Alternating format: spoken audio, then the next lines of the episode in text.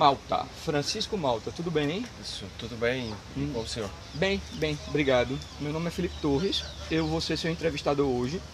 E por um critério ético inicial, eu gostaria de lhe informar que essa sua entrevista ela vai estar sendo gravada. Tá? E aí a gente vai poder depois analisar as suas respostas para tentar lhe orientar na sua, na sua carreira, no direcionamento da sua carreira, que é esse o nosso propósito com essa conversa. Certo. Ok? É, Francisco Malta, eu queria começar esse nosso diálogo com uma pergunta bastante reflexiva, para que a partir dela a gente pudesse desenvolver e entender para onde nós iremos.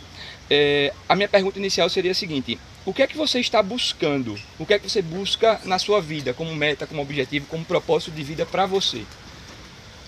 Olha, Felipe, eu busco tanta coisa que às vezes me dá um nó na cabeça, porque assim, É, nessa fase de entrar para a universidade, mas ao mesmo tempo eu fico com medo de é, pegar um curso e que não vá me dar uma, é, uma vaga de trabalho no futuro, porque é, o momento que o Brasil está passando me deixa mais confuso. Aí tem dia que eu acordo fico pensando assim, não, eu tenho que ir para o exterior, eu tenho que fazer, aproveitar que eu sou jovem, fazer um intercâmbio no exterior. Mas aí, assim, eu vou ser muito honesto eu fico, e vou ter até uma certa intimidade de falar com você.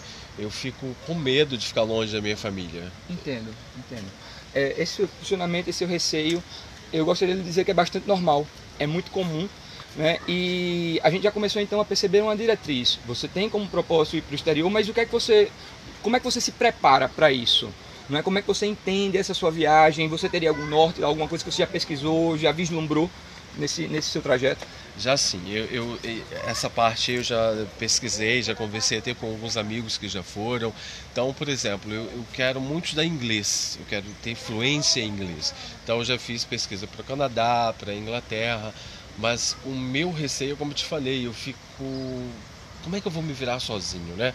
Aqui eu moro com meus pais, então assim, eu estou acostumado a ter é, a minha comida pronta, a minha roupa está lavada, o meu quarto está arrumado e, e, lá eu vou ter que me virar. E, e ao mesmo tempo eu fico com vontade de viver essa experiência antes de entrar numa universidade, porque aí você fica aqui mais quatro anos e aí eu volto a te dizer o que me fica bastante confuso a situação que a gente está vendo no Brasil e ao mesmo tempo se eu for lá para fora eu tenho que me virar sozinho, como é que eu sei lá, eu entendo, eu entendo, Francisco. Eu percebo pela sua resposta que você tem um certo receio de sair da sua zona de conforto. Posso lhe dizer, quando você sai da sua zona de conforto é o momento que você mais cresce, é o momento que você mais se desenvolve como ser humano. Você está no momento de tomar decisões e é importante que você comece a só pesar, a analisar toda esse, essa, essa estrutura. E eu queria lhe fazer uma outra pergunta também, é, dentro desse nosso diálogo, que é a seguinte: como é que você se prepara para isso? Não é? Qual, qual seria seu norte? Como é que você está se preparando para isso, projetando nesse, nesse, nesse seu objetivo?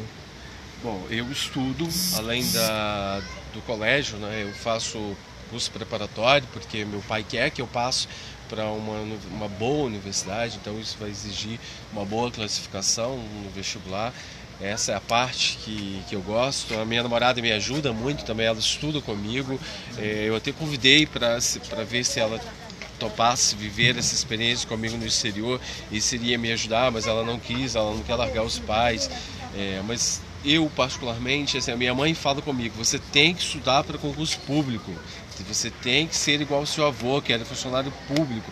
Aí acaba que fica muita pressão na minha cabeça, né?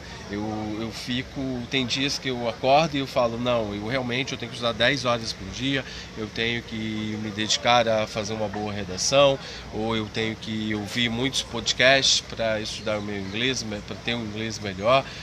Mas só para responder para você, a única coisa que eu consigo visualizar, assim, a minha relação daqui a 10 anos é, ah, eu vou ter um, vou ter três filhos, eu vou estar trabalhando numa empresa legal e eu terei uma formação legal.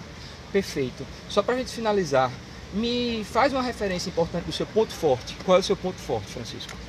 Flexibilidade. Eu consigo me adaptar às situações facilmente. Ok, hoje nesse momento então a gente vai tentar desenvolver mais o seu ponto forte e a partir das informações eu vou conseguir fazer um relatório e depois eu vou lhe encaminhar. Isso para que a gente possa discutir, dialogar e tentar lhe dar um direcionamento mais preciso. Muito obrigado, muito obrigado, Francisco. Sou eu que agradeço e veio me ajudar bastante.